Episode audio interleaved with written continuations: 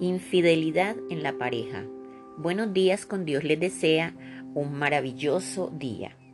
La infidelidad se produce por parte de la persona que se enamora de alguien que no es su pareja o empieza a tener sentimientos que le generan confusión.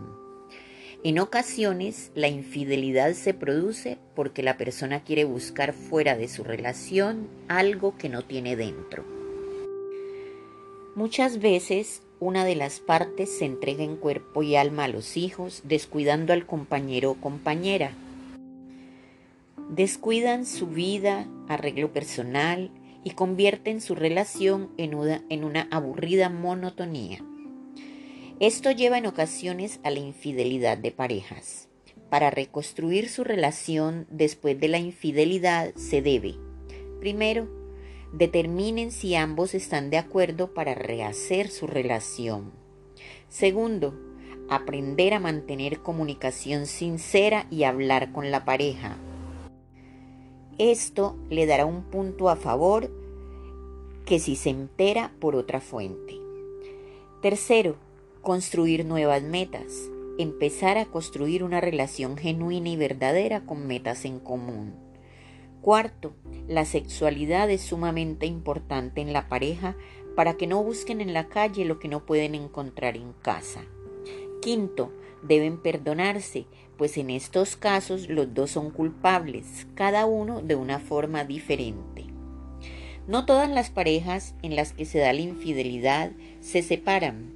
Algunas se reconcilian, se perdonan y continúan su relación superando el problema se puede afirmar que la reconciliación que se busca en la pareja después de la infidelidad tiene que pasar por un proceso de pedir perdón y perdonar.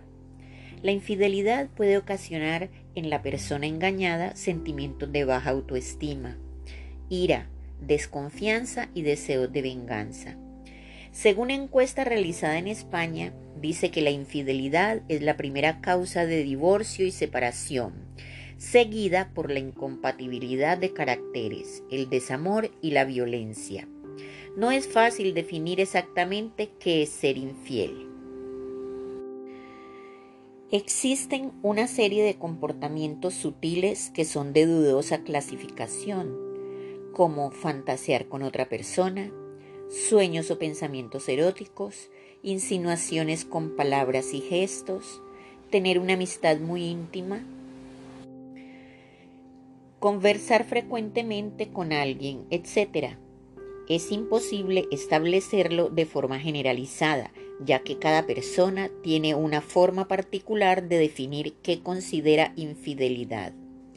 Dar por hecho que la otra persona tiene los mismos criterios que uno suele ser una presuposición que lleva al error. En definitiva, somos infieles a nuestras parejas,